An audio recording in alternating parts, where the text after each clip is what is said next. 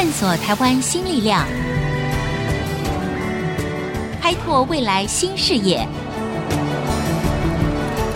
春风华语，聚焦台湾，沈春华主持。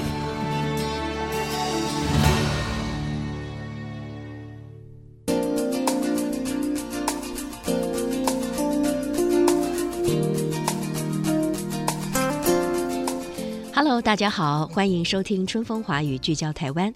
我是节目主持人沈春华。呃，有一句话呢说呢啊，创业维艰，没有错。而且甚至有人说啊，台湾的新创企业的存活率只有百分之一，这听起来实在是很吓人。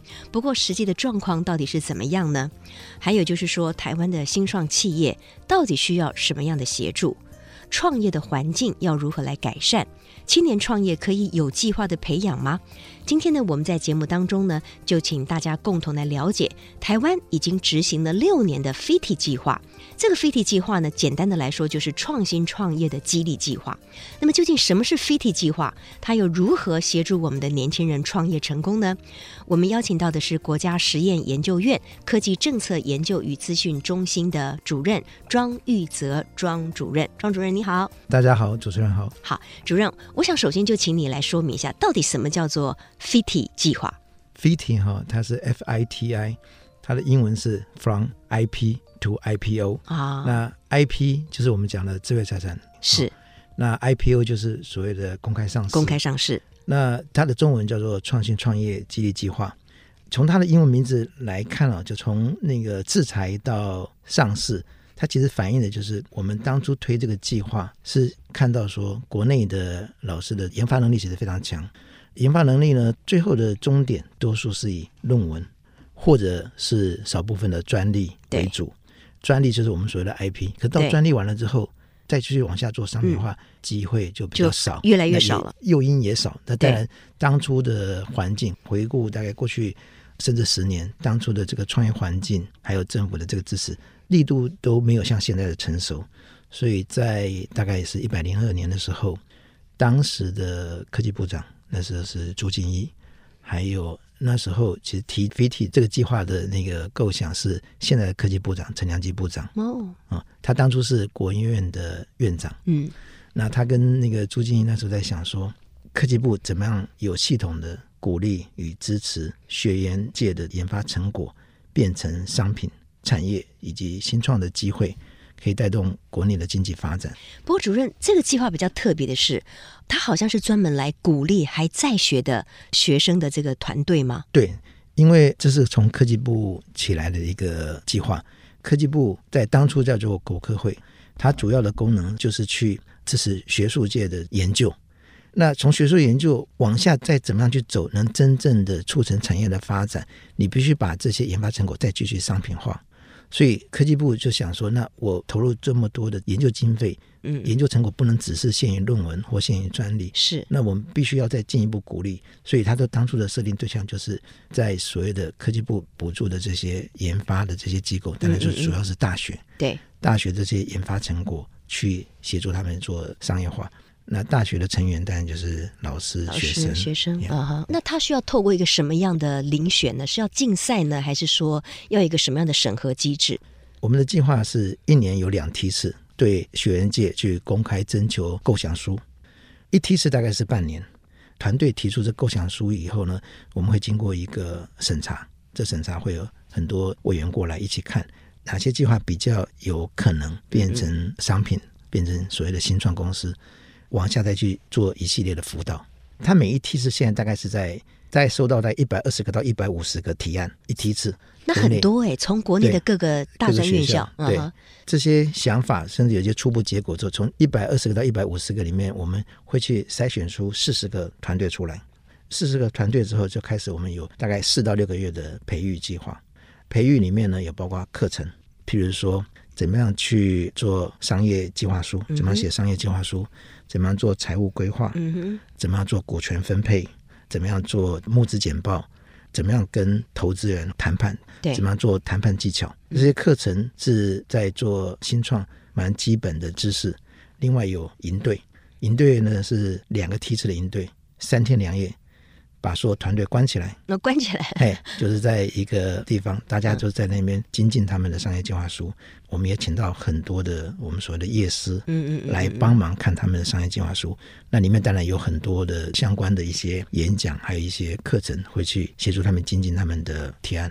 对，听起来呢，我觉得对于还没有出社会的学生来说，这些都是非常宝贵的经验，因为在学校可能学不到的，提早让他们知道，就是说你有了一个非常好的构想之后，你要怎么样把它落实，你要怎么样把它商品化，成为一个所谓的产业，或者是一门生意，或者是可以长久实行的一个产业哈。所以这听起来是很有意义的哈。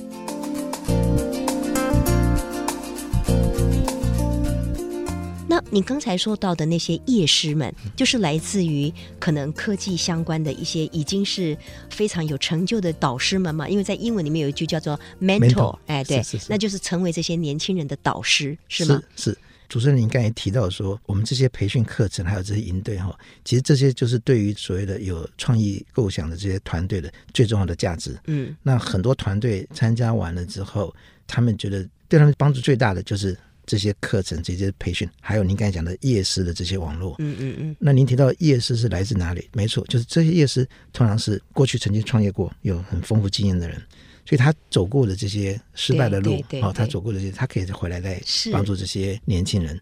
另外，当然也有目前在产业界的一些对产业比较了解、对市场比较了解的。那我提到市场，一般学员团队出来的是了解技术，不了解市场。所以夜市里面它来自产业界，所以他们对市场非常敏感，是。他们知道什么东西是客户需要的。嗯嗯嗯。另外，在创新创业基地计划在做这个的时候，有一个比较特色的夜市是来自戏谷，来自戏谷，戏谷呀，啊哈，呃，美国戏谷，美国戏谷啊，对，在美国戏谷，其实过去在八零年代、七零年代、八零年代那时候出去了蛮多很优秀的这些我们说创业家或科学家，他们在那边蛮多人创业的，很成功。那到他们大概退休的年纪之后呢，他们其实很想要来去帮助台湾的发展。那我们当初在规划这个计划的时候，就想到说，在戏谷这些很有经验的夜市哦，其实他们又想帮助台湾，那他们经验又非常丰富，这个计划里面就请他们回来，每一梯次我就请他们回来。嗯、那回来不止贡献宝贵的经验，还有另外就是他们的人脉，对，在戏谷的这些人脉。所以团队如果要到国际市场，他们可以帮忙去解决。嗯，那这是我们相对于其他计划比较特殊的一个亮点。是。那么如果说六年来哈，可不可以请主任提供一些数据？就是已经帮助过多少的年轻人的创业团队，然后这中间有多少个所谓成功的例子啊？哈、嗯。嗯主持人，你刚才提到说创业哦，一百家里面有大概一家成功，这是听到的了，但是应该没那么惨吧？呃，没那么惨。我先看一下哈，就说我们一年两梯次，每一梯次大概从一百二十到一百五十个提案里面去选四十对去培训，嗯、所以每年大概培训八十对。OK，这八十对里面呢，我们现在是今年是第七年，第七年在目前哦，整个构想数大概是两千两百多件。那深度培训的大概五百六十个创业团队左右，嗯哼，那培训的人数，我们称为创业种子，已经接近三千个人了。哇，那这个数字听起来很可观。这是人数，但是现在说真正出来创业的，目前为止创业的公司大概是一百九十家。那我们创业其实不是看公司啊，那创业最重要的是看它的募资能力，因为这些新创公司它需要资金才能去往下协助它走。是我们其实定期有在追踪。现在这些一百九十家公司里面，他们募资到的资金大概台币三十亿，总共加起来，对，总共加起来已经也募到了三十亿。对对，那有几家？大概有五家。通常募资有所谓的中子轮，对，然后 A 轮、B 轮、C 轮、D 轮。D 轮完以后，它也就是上市，通常是这样。那走到 A、B 轮其实相当不容易，因为比较好的公司，投资人才会愿意投。我们现在走到 B 轮的。团队说有回报，他已经有五家了。嗯哼，啊，走到 A 轮大概十几家。OK，好，嗯、我想各位听众一定很好奇，在刚才主任说的这些，哎，走到了 A 轮、B 轮的这些新创公司，是包括哪一些公司呢？他们的服务的方式跟他的构想到底是什么？为什么经过了层层的挑战之后，他能够存活下来呢？广告回来之后，继续春风华语，聚焦台湾。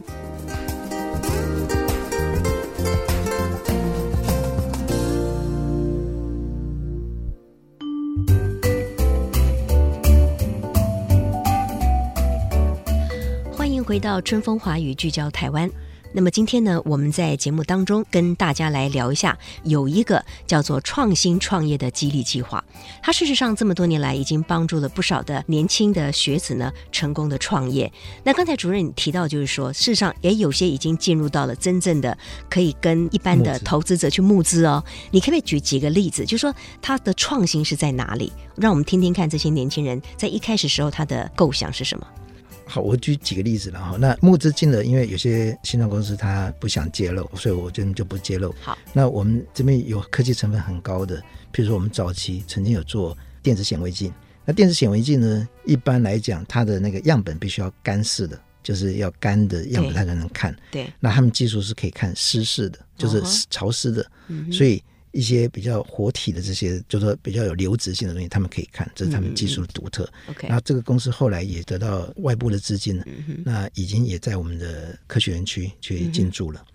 那也有做像牙齿三 D 建模，因为牙齿要做植牙的时候呢，它必须要有一个辅助套件。对，那这辅助套件怎么做？过去我们是用印模，牙科的方式印模。嗯那他们是可以透过三 D 列印的方式技术啊、哦，把你的牙齿的模型弄出来，来、嗯、去辅助牙医去比较精准的做植牙。嗯哼，这些前面都是技术含量比较高的。嗯，那我们也有很了解市场的，很了解学生需求的。我不知道主持人这边我们的听众有没有听过 D Card？D Card，哎，有有有，对，D Card 是台大的一个团队，是是是，他们是做社群。对，他们当初是想说取代那个 PTT。大学生 BBS、PTT、对对，还有 Facebook，是，所以他们想要发展出他们自己在大学生里面的一个社群网络 Dcard。那 Dcard 的其实现在也用户相当多了，对对是、嗯，这是我刚才举的一些例子。Okay. 好，很好，所以这些呢，其实当时都可能从这个 FIT 是 idea 里面呢开始被辅导出来的哈。其实创业哈，或者是说创新的构想，要从 idea 变成一个实际可行的 business plan，对不对？然后呢，再进入营运，当然募资呢是非常的重要。可是，在一开始的时候，刚才主任你提到就是说，呃，每一次大概有两轮的甄选嘛，那每一次大概会选出来大概四十队的团队，对不对？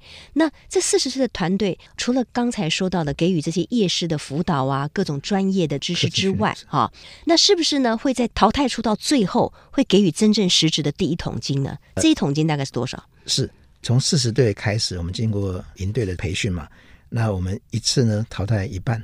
所以从四十队到二十队，嗯哼，二十队又再到十队，哇，也是残酷考验就对了。对，这创业是相当残酷的。对对对。那从这里面呢，再选出最优秀、最有潜力的四到六队，那每一队来给他两百万，我们称为创业的第一。挺不错的啊，这样子就可以给到两百万。两百万。哦，那给这个钱有没有什么要求呢？还是就是说完全任由他们自己年轻的团队发挥？给这个钱呢，第一个是政府不占股权，那很好，完全的天使，对，完全的是天使。那我们的要求就是，他必须在一年内成立公司。嗯哼。那多数团队基本上拿到这个杰出奖，就是四到六月，我们称为创业杰出奖，这里面大概都会成立公司。那如果他没有成立呢？那怎么办？啊，他就不能拿到这个奖金。哦，对，所以是要成立公司之后才拿到两百万，对对对，不是说先给他两百万，然后要求他一年之内成立公司。他还是要先去做公司登记之后，嗯嗯，才会去拿到这两百万。OK，好，那当然呢，我觉得就算是成立的公司，也不保证这个创业一定会成功嘛。也许真正的考验才刚刚开始。那等到他成立了公司以后，那飞体计划就是这个科技政策研究与咨询中心这个地方会给予什么样的协助吗？还是说他设立了公司以后，大概就就是让他们自由去发展。OK，主持人，您刚才讲了，其实挑战是从成立公司才开始，创业挑战从那一点才开始。前面在整个培训虽然辛苦，但是呢挑战都不是什么。嗯，好，挑战是从成立公司才开始。那创业两百万这基金下去以后，他们当然就要开始奋斗。接下来政府其实对创业，我们说创业生态其实投资的蛮多的。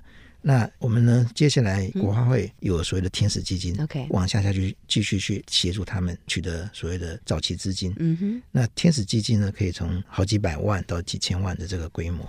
天使基金完了以后，真正重要的资金是来自于国际级的外部的投资、啊。对，因为这些国际级的资金比较能协助他们往国际市场去拓展。对，对他们有比较更专业的辅导，还有一些人脉、嗯。那政府是在早期里面，我们有天使基金。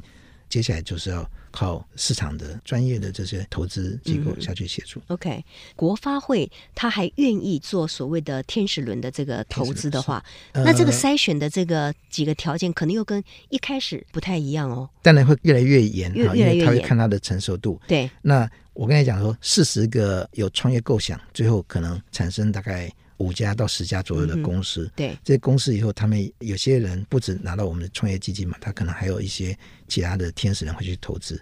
那往下，他必须要一步步上去走。嗯、那国发会这些天使基金呢，基本上投资它允许失败，这部分也还不算股份吗？呃、就看不同的计划，基本上我们国家的钱大概不会去占股份。哦那就是说，通常他那个规定就是，你成功了以后。要把这个钱返还给国家，国家可以用这个钱再继续资助，继续支持新的创业团队。因为国家的投资这些年轻人的目的不是要赚钱，没错没错，是要鼓励更多的人创业，是要鼓励更多的人去创业，嗯嗯嗯嗯，让这样的基金可以持续的永续去支持台湾的新创发展。是。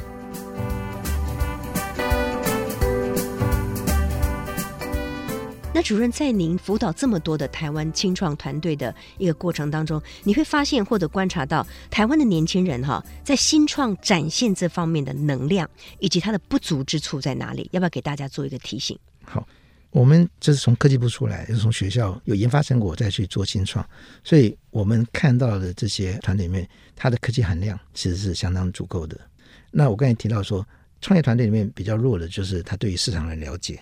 我们的科技能力强，我们技术含量强，但是市场呢？因为在学校，首先在学校的环境，他对于市场的了解可能比较弱。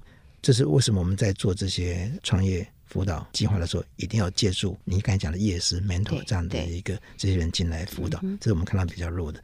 另外呢，就是台湾创业如果要要跟世界级的去比，比如像以色列这样的国家哈，他们往国际市场的企图性比较强。我们现在这边也慢慢强了，但是就是相对他们，我们还是比较弱，所以我们一直在鼓励说，你一个新创公司要能变成所谓的独角兽，就要变成世界级的公司，对，它的市场绝对不能只限制于台湾，限于台湾，所以它必须要勇敢的去往世界上国际市场去走，这也是我们近几年在强调的。嗯、那台湾其实相对于七八年前哦，创业的整个生态跟氛围真的进步很多，是。那政府也透过很多法规的这些修法。去鼓励学校的研究人员能出来，那还有整个创业的这些环境，其实都一直在进步。特别是这几年，很多从国外的这些新创朋友回来看，哇，台湾这几年跟过去十年。进步很多。不过当然了，主任就是说，因为在我们节目当中，我们也访问了很多的年轻人。嗯，那每一个年轻人其实对未来都有一定的热情，他们也会想很多各种不同的创业的这种 idea 哈。但是真正能够成功的，其实挑战是非常大的哈。但是呢，有一些呢，他可能是反败为胜。比如说，他一开始做了以后，他可能也得到你们的甄选出炉，然后他也得到了某一些人的资金。可是呢，他可能发现，哎，后来他有点走不下去了。但是我的感觉就是说，因为现在是一个。变化非常快速的时代，这步路你走错了。如果你就此就不继续实验的话，那你可能所有的机会都没有了。所以有一些创业成功的案子，哈，是在于他非常勇于调整，就是他不但知道怎么样勇于实践，当他发现了一个阻碍之后，他知道我怎么样调整。所以有一句话就是说，真正成功不是因为你冲得快，而是因为在你遇到挫折的时候，你有勇于调整的能力跟那个速度。所以以这点来看的话，您会给年轻人什么样的一个鼓励，非常对，没错。创业过程里面，他其实需要调整。我们看我们这些创业的团队，有很多他后来做的跟他当初的是不一样的，不一样的。那这过程里面，因为他会接受市场的考验以及对于客户的考验之后，他要去做调整。他如果不调整的话，可能就会真的失败。嗯、那创业成功创业家，他真的要必须要很敏锐，对，他知道什么时候该踩刹车，什么时候该做大方向的调整。嗯、是，那这也是我们在观察里面。我们看到几个比较成功的，他真的就是很敏锐，他敢调整，他不会局限于原来他的提案的这些构想。是，今天呢，我们非常谢谢国家实验研究院科技政策研究与资讯中心的庄玉泽主任呢，告诉青年朋友们，原来我们的国家事实上呢，一直都有这么一个创新创业激励的这个计划，也成功的帮助了很多年轻人实现他们的梦想。他也说明了一点，就是说创业本来就非常的不容易哈。那么在成功之路呢，你是要有勇气去面对各种挫折，你才有可能在最后的时候成功的。所以我觉得我们到。不要背了“存活率只有百分之一”这句话给吓到了，反而倒是呢，我们要认知到创业本来就很辛苦，所以我们要有迎接各种不同的挫折，并且呢调整我们方向这样子的能力。好，非常谢谢庄主任今天接受我们的访问，谢谢主持人，也谢谢各位听众今天的收听，我是沈春华，我们下周春风华语聚焦台湾，空中再会，拜拜。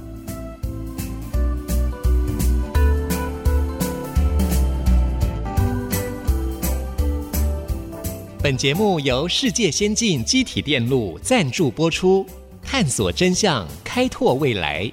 世界先进机体电路与您一起聚焦台湾。